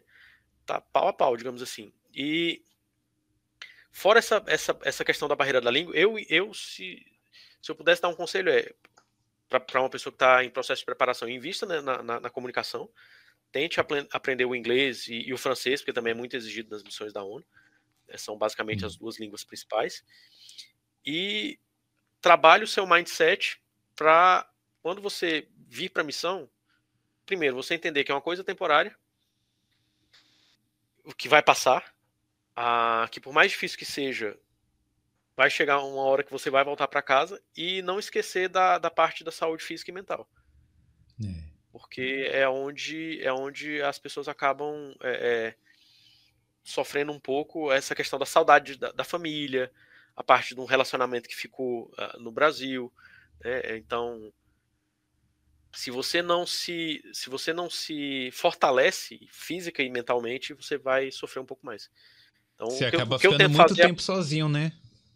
Exatamente. Então, o que, eu tento, o que eu tento fazer, que eu percebo que para mim me dá uma, uma tranquilidade, é eu faço muita atividade física. Eu cheguei do escritório, já coloco a roupa de academia, tomo meu pré-treininho ali, já vou puxar meu ferro, porque é uma coisa que meio que é, é a minha terapia, sabe? Mas para outras pessoas é. Ah. Exatamente. Então, para outras pessoas funciona mais a corrida, para outras pessoas elas gostam mais de confraternizar. Então, isso depende de pessoa para pessoa, mas no meu caso é atividade física. É, e o inglês realmente, né, é essencial. Não, é básico. Se não, se não se comunicar. Tanto é que eu passei por alguns processos de, de seleção dentro da missão, como eu havia te falado, e que eu tenho certeza que foi a, a agora eu vou fazer o meu merchan. Eu tenho certeza que foi o inglês que a professora Bló me ensinou. É, vou Beijo, mandar um abraço para a Teacher Bló, que participou aqui também e recomendou o Marcel aqui, que, que pô, é muito legal. Então, assim, obrigado aí a Teacher. Hum. A Blow participou do, do meu processo e... de, de, preparação inteiro. E foi ah, graças a isso, graças a essa. essa a Blow chegava a organizar, por exemplo, uh, eu sabia que ia ter entrevistas para as vagas internas da missão, então ela fazia o papel de entrevistador. Eu já cheguei mais ou menos sabendo como é que a banda ia tocar, assim, sabe? Ela, ela fazia as perguntas e eu tentava explicar e tal, para fugir um pouco daquele, daquele modelo de aula de inglês padrão, sabe? Então, foi. É bom foi, que foi já mais personalizado. Foi, exatamente. Então, foi também por conta dessa. de entender a importância de, de falar um inglês bacana. Eu ainda tenho os meus gaps, ainda tenho as minhas, as minhas falhas, né? Eu, hum. eu apesar de eu ter feito a, a certificação do, do, Cambridge, mas eu ainda tenho algumas coisas para melhorar. E é uma, um aprendizado constante. Eu não deixei, eu falando inglês, escrevendo inglês todo dia, já tem um ano e meio, que, que eu tô aqui, eu nunca parei de estudar inglês, porque eu, eu, eu tenho essa, essa clara noção de que pode fazer a diferença na, na carreira como fez, né? Nessas vagas que eu apliquei aqui, que foi com certeza pela, pela fluência, né? Olha aí, e, e em qualquer carreira, né? Isso aí com certeza vai, vai agregar. É, deixa eu perguntar uma coisa que eu tô, fiquei curioso agora. Teve alguma situação inusitada, além da coisa das vacas, assim? Alguma situação que você viu assim, você falou, rapaz, isso ainda acontece aqui. É algo que seja totalmente diferente aí que você viu no Sudão do Sul? Ah, ah é, é, um pouco triste, mas é, hum. é, eu, eu, não esperava e para mim foi um soco no estômago assim quando eu vi. Quando logo no começo, quando a gente chega, porque é tudo muito novidade, né? Assim, você, você hum. chega num ambiente novo, você está ali se acostumando. E lá naquela cidade que eu morei no, no extremo norte, Bentio, a gente tem a hum. base, e aí logo do lado da base tem um campo de. A gente chama de pessoas deslocadas internamente, porque são pessoas do. Sudão do Sul que resolveram migrar para lá por algum motivo. Na hum. maior parte das vezes pela falta de segurança na, nas, nas cidades onde elas estavam. Então tem uma base, tem um, um campo desse de, de pessoas desalojadas internamente com 130 mil pessoas. Caramba campo de, de refugiados, entre aspas. É tipo um refugiado interno. Exatamente. Hum. Então tem esse campo lá com 130 mil pessoas. E o nosso papel, uma das, das patrulhas que a gente fazia era na, na. A gente chama de buffer zone, que é aquela zona intermediária entre o que é base, entre o que é área militar e entre o que é a, o campo de refugiados, digamos assim. E aí eu estava patrulhando certa vez, e aí fui patrulhando algumas semanas, e aí você vai conhecendo as pessoas, vai Hum. trocando ideia. Quando viam a bandeira do Brasil, falar ah, Campelo from Brazil, Campelo futebol, Neymar. é, é, abre portas, abre Brasileiro portas. é bem recebido. Ele, é. E eles adoram, eles adoram. Quando fala, quando vê a bandeira do Brasil, eles adoram. E eu me lembro de um, especificamente de uma situação lá em Bentio, tinha um rapaz, um adolescentezinho, acho que ele tinha 13, 14 anos, chamava James. E o James, toda vez que, que via a, a patrulha, que via a viatura, ele vinha, e aí conversava, perguntava como é que estavam as coisas, já perguntava se ele tinha ido para a escola, como é que estava na escola, aquela coisa toda. E, e, ele sempre muito risonho, sempre muito feliz, assim. Teve um dia que ele chegou e aí muito triste, assim, com a, com a fisionomia muito abatida. Aí eu perguntei, James, está tudo bem? Aí ele, ah, não, não tá não. Aí ele falou, o que que foi? perguntei para ele, o que que foi? O que que aconteceu? Aí ele só passou a mão assim em cima do estômago uh, do tipo, eu tô com fome. Cara, aquilo para mim foi. É. Foi um soco no estômago. Porque, como eu te falei, às vezes a gente tenta ajudar, só que é aquela gotinha d'água no oceano, sabe? Sim. Então, eu me lembro que nesse dia eu tava com. Eu sempre ando com. Quem me conhece sabe que eu sempre ando com coisa para beliscar, chocolate, barra de cereal. E eu tava com, com alguns chocolates, algumas barras de cereais no, no, no bolso da farda. E eu já falei: olha, toma aqui. Hum. Água. Hum, é. Mas me, me marcou pobreza, muito. Né? Situação de pobreza extrema me marcou muito. E, e eu, eu te confesso, é, foi uma das vezes que eu precisei me segurar para não desabar em lágrimas, porque foi uma situação muito, muito, muito é, é, triste e, sei lá, me, me e... marcou desde o início da missão essa, essa, esse fato.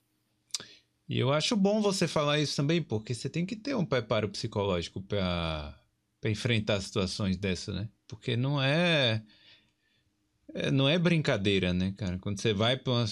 eu, eu, sei que o, o pessoal, o, o, os do Exército Brasileiro também que foram para o Haiti também devem ter visto cada coisa, ainda mais depois de terremoto, de tudo aí, né? Desastres naturais.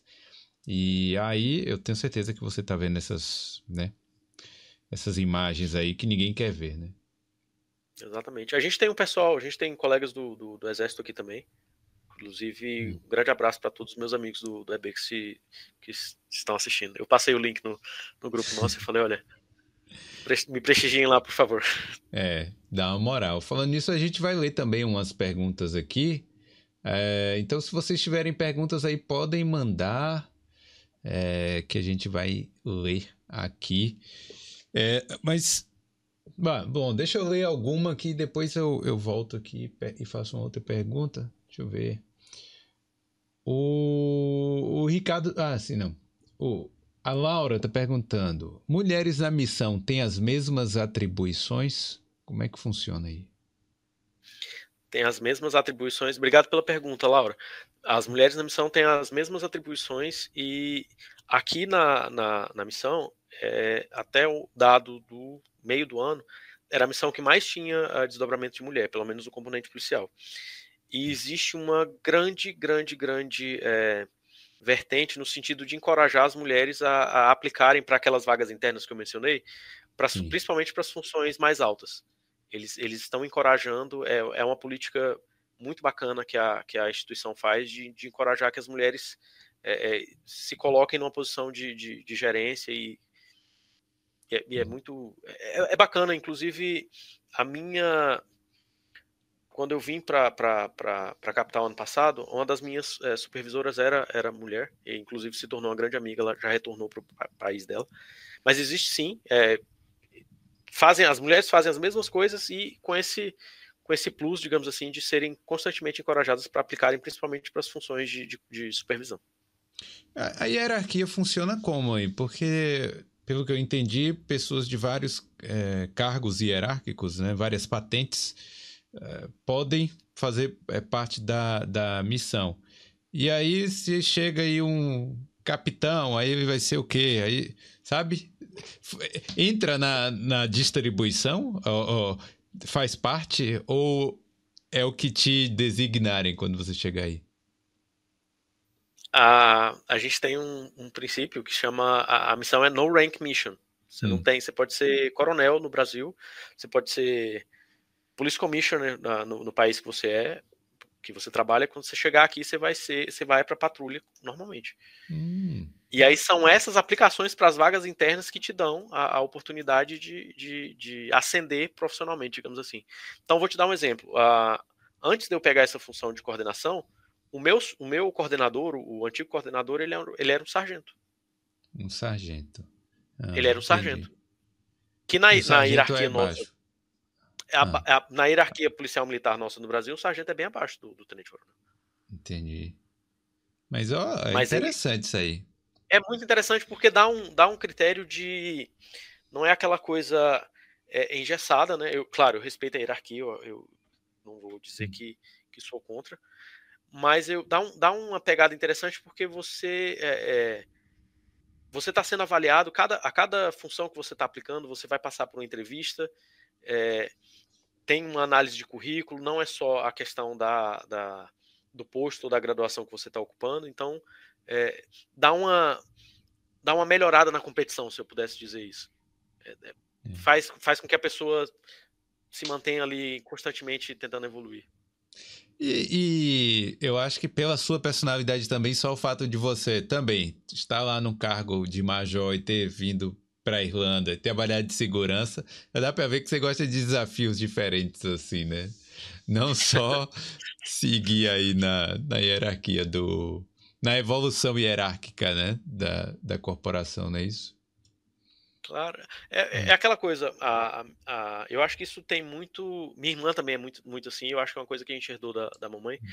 Ela falava sempre: é, Meu filho, saiba entrar e sair dos lugares de cabeça erguida e tenha a decência de deixar sempre as portas abertas para quando, se você precisar voltar, você encontrar um ambiente favorável. Então, é, é, quando você chega com humildade, é, quando você chega com a, com a intenção de aprender, com a intenção de dar o seu melhor, acho que as coisas acabam fluindo. E, graças a Deus, para mim, tem fluído de uma forma bem, bem bacana aqui no Sudão do Sul. É. Bom, deixa eu, eu, vou mandar uns salves aqui e vou ver se tem alguma pergunta aqui. Ó, o Rafael Dias, ansioso para ouvir as histórias de vida do Coronel Marcel. Falo de Teresina, capital do estado do Piauí. Aí tem o é Vanderlei de, tem o Vanderlei de Tabuna, aqui, Bahia, claro. É, James Allen, de Portugal. A galera toda do mundo todo. Ó, o De Hamburgo, da Alemanha. O Ricardo BF, acho que do Tocantins. Uma, é um contraste enorme a comparação entre a evolução da segurança entre os países. O Brasil tem que evoluir muito, o Rafael está falando aqui. É, em alguns aspectos, com certeza. Ah, aí a Solange curiosa para saber o que houve na Irlanda. A gente fez aí uns vídeos aí falando, tem bastante, dá uma olhada nos últimos vídeos do Bold Day que a gente falou bastante sobre isso aqui.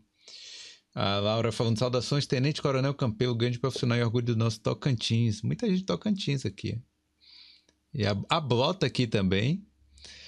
E vamos lá, deixa eu ver. O Ricardo pergunta, mudando um pouco o foco, pergunta: um brasileiro consegue mudar para Irlanda com a família ou vai ter dificuldades? Sozinho a gente aguenta, mas com a família é complicado. Pô, com a família é que você aguenta, cara. Sozinho é que é complicado. é, é o que eu acho. Eu acho se se a pessoa quiser mudar com a família, ah, sair um pouco do foco aqui, mas se a pessoa quiser mudar com a família para Irlanda é, e tá com, com medo de, de, de, adaptação e tal, vem primeiro um dos dois, acerta as coisas, pega uma casa e tal, e depois traz o resto da, do pessoal, né? Então... Eu concordo plenamente, eu vou dar o exemplo. A, a minha irmã, quando ela mudou, ela foi em 2016, eu fui em 2017, e adivinha quem foi morar na Irlanda em 2018? Quem foi? Minha mãe. Ela, ah. ela falou, ela, ela, ela contando pra gente. Ela contando pra gente assim: Meu filho, olhei para um lado, cadê sua irmã? Olhei para o outro, você. O que, que eu vou ficar fazendo sozinha aqui em Palmas? Ela, na verdade, ela não foi para Irlanda, ela foi para Portugal. Hum. Ela foi para Faro, porque a minha irmã estava estudando em Faro, ela passou um tempo em Faro. E depois as duas voltaram. Foi o melhor período quando ela estava na, na, Irlanda. Foi o período assim que eu tive mais mais paz. Foi, foi muito bacana de, de, ter a minha mãe perto. Assim. Família muito... toda. É. Família toda. E, e hoje em dia ela tá onde? Continua aqui? Quando. Não, não. Ela foi pouco antes da pandemia, ou foi durante a hum. pandemia, ela voltou para Portugal. E hum. aí, quando eu fui desdobrado para a missão, ela falou: opa, peraí, eu acho que é hora da, da mamãe voltar pro ninho, deixa eu botar o filhote debaixo da asa. Não sei quando é que você vai voltar, então vamos passar aqui alguns meses juntos. Então ela foi para me ajudar com, a, com as coisas de mudança, para a gente também poder curtir a, a, presença um do outro, sabe? A gente passou, se não me engano, de fevereiro até junho de 2022 hum. juntos, e ela tá lá em Palmas hoje. Ela ah, voltou. Inclusive, beijo, mãe, se a senhora estiver assistindo. É, um beijo pra. Como é o nome dela? A Maria Nedita. Maria Nedita. Então, um salve, né? Um salve aí. Saudações, né? É, deixa eu ver. Ó, e, e, como é que você vai fazer aí quando voltar pro. Quando, quando é que acaba a missão? Eu fui. Uh, num primeiro momento designado para um ano de missão. Esse um ano venceu uh, em junho, se não me engano, 9 de junho. E aí, por conta dessas, dessas aplicações, é o lado bom da, da questão de, de se manter atualizado, de correr atrás e tudo. É, de tentar subir a escadinha, digamos assim. É, porque eu estava ocupando uma função bacana no, no meio do ano, uh, eu apliquei para a extensão, a missão falou, opa, peraí, então você está você tá colaborando, você está tentando aprimorar, então você pode ficar mais seis meses. E aí foi garantida a minha extensão até dezembro agora. E aí, por conta dessa última, dessa última entrevista que eu passei, eu, eu consegui é, pegar a função de coordenação.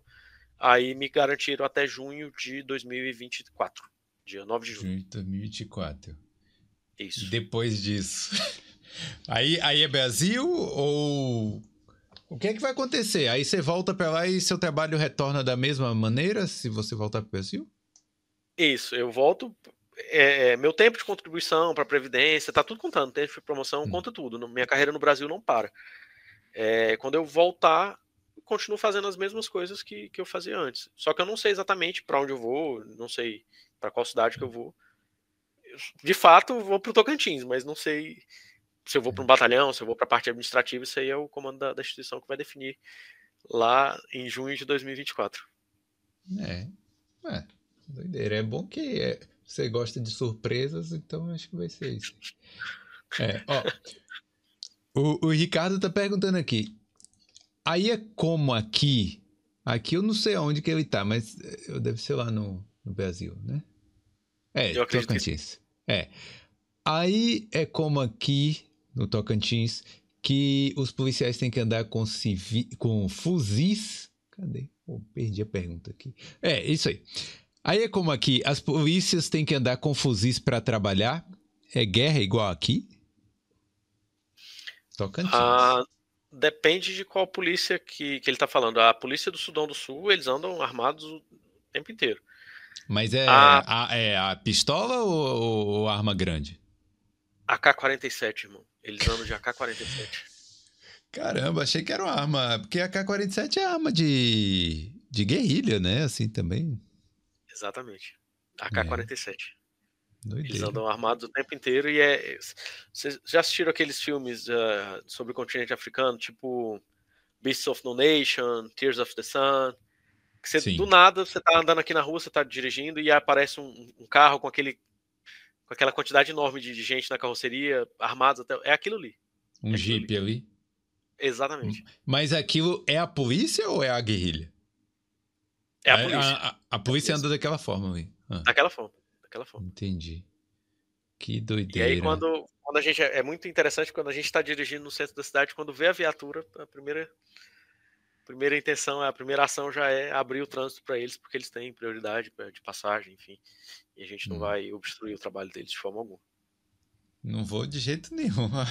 Não, na hora, pode ir. Hora, vai, vai te embora. Não nem com pressa, pode ir. É, não, mas, cara, é, é, complicado isso aí, né? A K-47, eu só sei porque eu joguei muito Counter-Strike, então eu conheço muito aí das, das armas. Nossa, aí você foi no fundo do baú. Eu peguei a época é. do 1.5 ainda. CS é, eu também. Eu, eu, fui tricampeão itabunense de Counter-Strike. É... Aí sim, sensacional. faz 20 anos isso, faz mais de 20. Deixa eu ver aqui. É, o Lucal tá perguntando: os conflitos ainda ainda ou anda mais intensos no Sudão.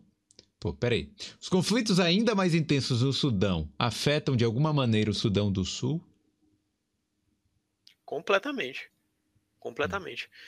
Porque a. é Ricardo que fez É o Lucal, é o, é o Lucas. Luiz Carlos, Lucas. é o Luiz Carlos. É. Luiz Carlos. Opa, obrigado pela pergunta, hum. Luiz Carlos. Sim, completamente afetam, como eu havia mencionado, a questão da logística. O preço das coisas aqui já afetou bastante. A oferta de algumas coisas, porque vinha muita coisa de lá para cá, né? É, remédio, comida, enfim. E, inclusive, o movimento normal é de refugiados saírem daqui, muitas vezes, principalmente na parte norte, e irem para o Sudão. Com o conflito desde abril, o, o, o, fluxo é inverso. Então, estimativas da. Eu não vou lembrar o nome da sigla agora e nem a, a instituição. Existe um braço da ONU que é só para refugiado eles estavam prevendo, estimando algo em torno de 300 mil pessoas, o fluxo inverso do Sudão para o Sudão do Sul. E aí o, o, o, grande problema é que a, a parte humanitária da, do, do, Sudão do Sul, a ajuda humanitária já vinha prejudicada de algum tempo, né? Então aí você pega e já adiciona mais 300 mil pessoas nessa conta. É, é bem complicado. E, e, eu imagino que, como você falou aí, né? Como a população é de religiões diferentes, etnias diferentes, ainda assim a aceitação vai ser mais difícil, né? Com certeza. É, é, um problema que acontece quando, quando existem esses fluxos migratórios internos e, e, externos. Um grande problema é você colocar pessoas de etnias diferentes, de religiões diferentes dentro do mesmo campo. É onde, uhum. via de regra, acontece o problema. Pois é. Cara, e com tanta guerra acontecendo hoje em dia, tá meio. A situação tá triste, viu, cara? É, falta, é, Vai faltar campo de refugiado aí para tanto de, de coisa que está acontecendo no mundo. É, é bom, uh, uh, eu quero mandar um salve aqui para o Igor Cruz, que é membro do canal, está aqui também. Uh, o Jaime, a Ana Luísa está perguntando, desculpa, mas o. Ao respeito, Ana Luísa. Desculpa, mas o cara vai para o Sudão do Sul sem nada em troca, talvez tenha chegado tarde. Realmente, ele falou que ganhou um, ganhou um bônus, né? Tem um bônus aí da ONU também, né? A, ONU paga as é. diárias, digamos assim. É. Uh, tem como PM seguir carreira ou é só por tempo determinado? E qual o cargo máximo a ser atribuído, atribuído a PM? É. Uh, eu imagino que ele esteja perguntando se tem como continuar a carreira na polícia da ONU. Ah, se sim. foi essa pergunta se foi hum. essa pergunta, o que, que acontece? Esse tipo de desdobramento, como a gente chama, ele é por um período de tempo determinado. A gente vem como policial individual, IPO, hum. na sigla em inglês. Então, a, a, gente vem como policial individual, cumpre o contrato, e aí depois, finalizou o contrato, você retorna para o Brasil. Hum. Só que tem algumas funções, é, elas são chamadas internamente na ONU, elas são chamadas de vagas P's. Então, são as vagas é, chamadas de professional. Hum. Ah, aqui no, na missão, aqui no componente operacional, tem uma vaga P, se não me engano, para o coordenador de, de polícia de choque e tem uma vaga P do chefe de operações. E tem hum. outras fora, mas assim, as mais próximas que eu me lembro. E aí o processo de desdobramento para essas vagas é mais complicado, é mais difícil. É, você tem que aplicar, vai passar por uma série de entrevistas e tudo. E aí você tem como ficar por, por um período de tempo até maior. É, além disso, é, suponhamos, eu cheguei ao final da minha carreira como tenente-coronel, fui lá, cumpri meus 30 anos de serviço, fui me aposentei. Existem algumas é, funções na, na, na, estrutura da ONU que absorvem essas pessoas que têm uma experiência de polícia é, e são vagas uhum. é, é, consideradas vagas mais elevadas também, e o processo de, de recrutamento é diferente. É, é, é, mais demorado, é mais complexo, mas também o, a grana é mais, é mais alta.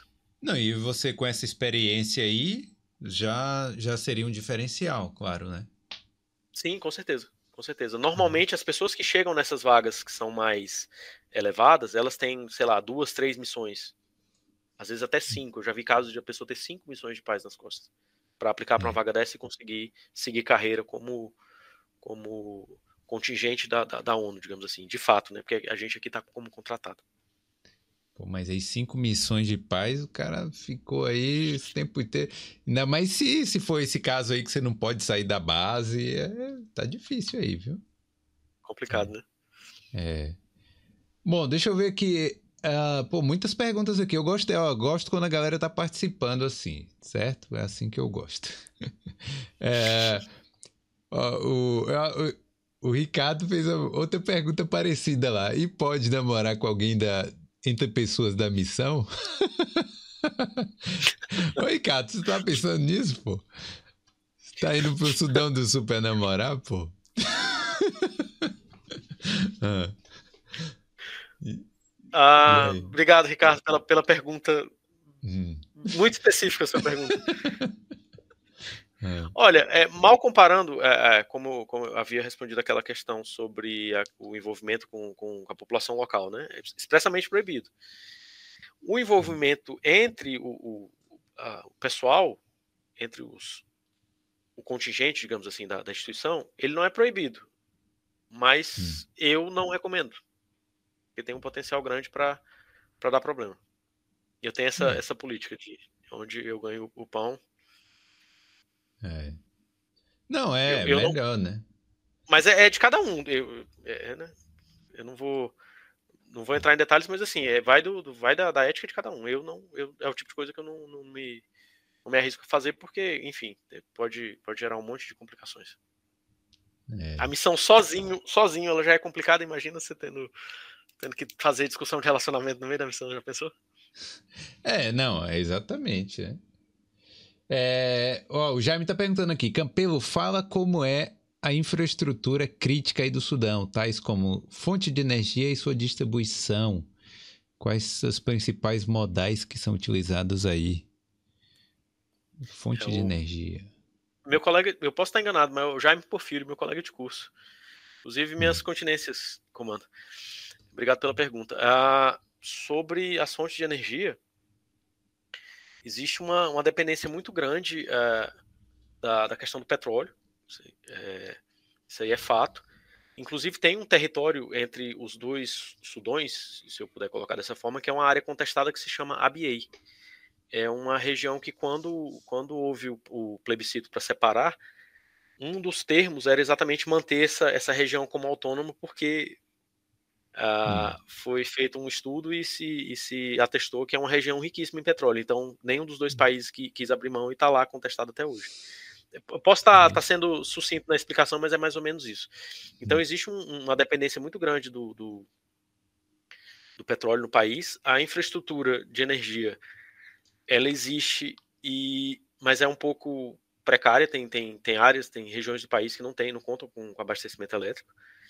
A gente teve um problema aqui algumas semanas atrás que a concessionária de energia interrompeu o, o fornecimento num sábado pela manhã e passou o final de semana quase que inteiro sem, sem energia. Então você percebe essas, essas, essas falhas assim de, de, de infraestrutura, mas assim com um potencial muito grande para para ser desenvolvido. Né?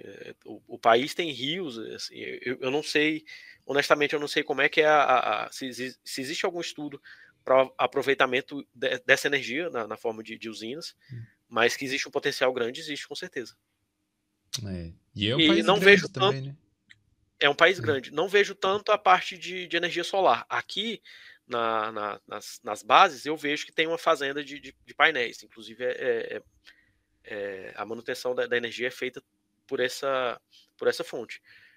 Mas no, no, no resto do país, eu confesso que eu não, não me atentei para a existência desses painéis solares. Mas basicamente é petróleo e energia elétrica. Com, com a grande possibilidade do, do país poder explorar isso de uma forma mais, mais robusta, digamos assim. Pô, teve um, um, país, eu não, não sei qual é, mas eu sei que é na África, não lembro qual é, que é que tem um navio que fica gerando energia. É, fica, é, tem um gerador lá, né, com queimando petróleo que gera a energia do país. Eu não lembro qual é o país, mas pesquisem que realmente tem um país que é isso aí. Caramba, que interessante, eu não sabia dessa. É. Ó, a Cida tá perguntando aí, é mais quente que o Tocantins? Não é. Não é. Consegue ser o mais pessoal... fresco que o Tocantins, então. Não, é, é a mesma coisa. É, é, é. é, é tão engraçado que se você traçar uma linha é, de Palmas ou do, do, da, do, Tocantins, se você traçar uma linha reta, o Sudão do Sul ele não vai estar na mesma linha na África, mas vai estar ali basicamente bem parecido. Então, hum. o clima, a, a, vegetação e né, o solo é tudo muito parecido. Ah, ele, a, a, diferença que eu vejo maior aqui é que o regime de chuvas parece que é mais delimitado. Assim, chove tudo que tem que chover num determinado período do ano e depois não chove nada. Depois para. E é, depois para tudo. Que no Tocantins também não é tão diferente assim, né? Mas uh, a gente fala hum. até que, que a, o que a gente tem lá é, é, é o, o, verão, é, que é e o inverno que é bem oposto do Brasil. Quando vocês no, no sul, quando o pessoal do sul e sudeste está falando em inverno, a gente está falando na temperatura mais, mais elevada, que é pelo mês de julho e agosto, né? Que é quando a gente uhum. vai para as praias de Rio, enfim. Mas é, não, não é mais fresco, não. Eu, eu, se eu pudesse comparar, eu diria que é a mesma coisa. Às vezes uns é, supera um pouco o outro, mas é na média eu acho que é a mesma coisa. Parecido é com a Irlanda. Né? É. Cara, é, então é isso, né? Tem muita. Ó, tem. Deixa eu ver aqui. É, o, o Cal perguntou aqui também, ó. Vou, vou ler essa última aqui. Existe criminalidade organizada ou grupos terroristas no país. É, existe o risco de tentarem tomar o poder em caso de saída das tropas? É uma das coisas que. Grupos terroristas, não. Uh, grupos terroristas, eu confesso. Se existe, eu, eu confesso que nunca, nunca ouvi falar a respeito. O grande problema, aí eu não estou falando de novo, eu vou frisar bastante isso, eu não estou falando em nome da, de organização nenhuma, é a minha opinião, é a minha percepção. É, o, o, que aconteceu depois que o, que o Sudão do Sul ganhou independência é que existem facções, alguns grupos armados é, é, muito setorizados. Então, lá na, na, região norte tem um grupo que tem uma determinada afiliação política partidária. Aí tem outro na, na região central que tem outra filiação política partidária. Então, assim, é, uma das cláusulas da, da do, do, processo de, de independência é exatamente trazer essas facções militares e colocar tudo num exército só, com uma bandeira só, com um fardamento só, com um propósito só. Hum, tentar fazer uma Isso, união desse povo aí. exatamente. Toda. Exatamente. Isso foi. Isso está previsto é condição para a realização das eleições, inclusive é, é, tem sido colocado que é uma condição essencial para que as eleições ocorram no, no sistema de tranquilidade, numa, numa, numa expectativa de, de, tranquilidade e de paz. E semana passada, umas duas semanas atrás, houve o primeiro desdobramento de, um grupo de, se não me engano, 750 soldados para uma região, determinada região aqui do país, e o grande comentário que se fazia na mídia é: até que enfim aconteceu. Isso precisava ter acontecido há três anos. É, passo de tartaruga também. É passo de tartaruga não, mas é formiguinha, né? Que vai. Eu acho que é passo a passo para as coisas irem. Sim, sim. E é, é, totalmente compreensível se você considerar que é, o, o, país ele tem 12, 13 anos de existência, né? Foi, foi separado em 2000 e, 2011 e está engatinhando. É, é, a democracia mais recente do mundo e, e as coisas estão é. sendo construídas da, do zero, digamos assim. É, Tomara que, que realmente funcione e que, né, e que se desenvolva, né? Eu acho que é isso que a gente espera aí para todos os países e principalmente eu acho que no continente africano, porque é um dos é o continente mais castigado aí, né? Hoje em dia que a gente tem por, por miséria, por, por extrema pobreza e por tudo mais, é isso? Isso é verdade.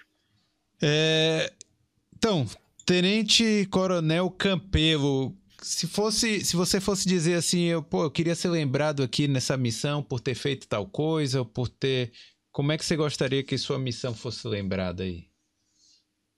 Ah,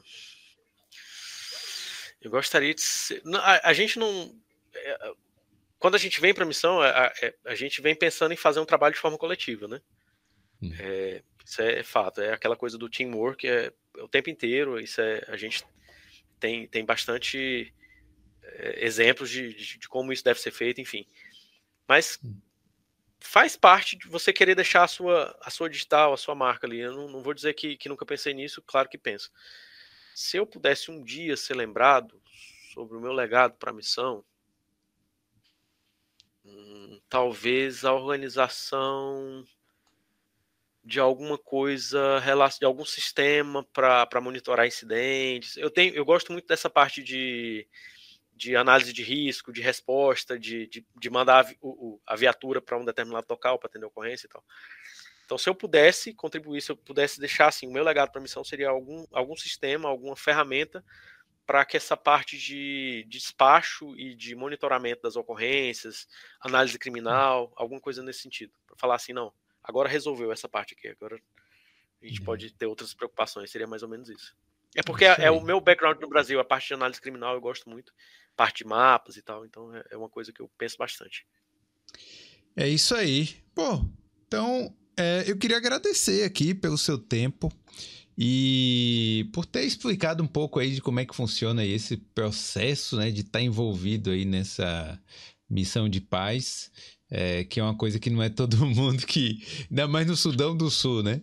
É, não é todo mundo que, que tem a oportunidade ou que tem a, a vontade e a coragem também, né? Porque precisa de ter, ter tudo isso, né? Então, eu queria te agradecer. Hum. O custo é muito alto, né? Eu que agradeço, Felipe. Eu que hum. agradeço. Desculpa te interromper, mas é, eu que agradeço e é, agradeço a Bló, que, que fez a recomendação. É, agradeço a Bló pela recomendação e agradeço a todos os meus professores de inglês no Brasil e na Irlanda que me que pavimentaram o caminho para que eu estivesse aqui. Sem vocês não teria sido possível. Todos os, os, pessoal que queria entrar nos pubs ou em algum lugar que você falou, opa, aqui não. Aqui, aqui tem gerência. te ensinando. Com certeza. É, e, e quando é que você volta? Pra, eh, não tem previsão de vir para Irlanda, então? Não, eu, eu tô indo para o Brasil semana que vem, na segunda que vem, eu passo uns 15 dias ali rapidinho para dar um beijo na mamãe, aniversário dela, dia 10 Olha. de dezembro. Passo ali uns 10 dias no Brasil e já volto para fech tentar fechar com chave de ouro esses últimos seis meses de missão. Para continuar aí. Então, é isso. Mas quando chegar no Brasil, ou oh, quando vier aqui na Irlanda, uh, a gente conversa aí também. Se quiser vir aqui no Boulder aqui pessoalmente, é, contar mais coisas aí, a gente bate um papo. Com Beleza? certeza. Obrigado pela oportunidade, Felipe. Foi um prazer conversar com você e, e é pode divulgar aí, porque... pode divulgar alguma coisa também se você quiser aí. Ah, tá. Ah, se alguém ficou com alguma dúvida a respeito do, do processo seletivo, se alguém precisa de alguma orientação é, a respeito de como, como se tornar um peacekeeper, né, como aplicar para as vagas da ONU, é, enfim, se, se eu puder ser útil de alguma forma, eu estou à disposição. Segue lá no Instagram, é arroba tenente, desculpa, arroba tem coronel Campelo, arroba, esse tem é T-E-N, hum. T-E-N Coronel Campelo. Manda a dúvida que eu vou, eu vou é, é, tentar compreender e te ajudar aí da, da melhor forma possível, sempre à disposição. Isso aí. E galera, deixa o like aí. E se não for inscrito, se veio aqui por causa do, Tenente Coronel Campelo, aproveita e se inscreve também, porque tem muitas histórias de brasileiros, não só na Europa e né, agora também aí no Sudão do Sul, na África aí. É, e que horas são aí? São 10h42. Eu tô 10 horas 40 Olha só, olha só. Então estamos aí impedindo ainda o sono aí do. Não, é isso. É então é isso aí. Prazer enorme. Obrigado e a gente vai se falando, não é isso? Com certeza, com certeza. Eu sigo à disposição por aqui. Valeu e, pô, sucesso aí, tudo de bom aí para você aí. É, e boa sorte aí também nessa, nessa missão. E parabéns aí por levar o Brasil e levar a bandeira da gente, nossa cultura aí também, para as pessoas que estão aí. Eu tenho certeza que elas curtem o Brasil e, e vão gostar de conhecer um brasileiro aí pessoalmente. Obrigado, Felipe. Obrigado. Estou sempre à disposição. Grande abraço. É isso aí. Valeu, valeu, Marcel. Valeu. Tchau, tchau, galera. final.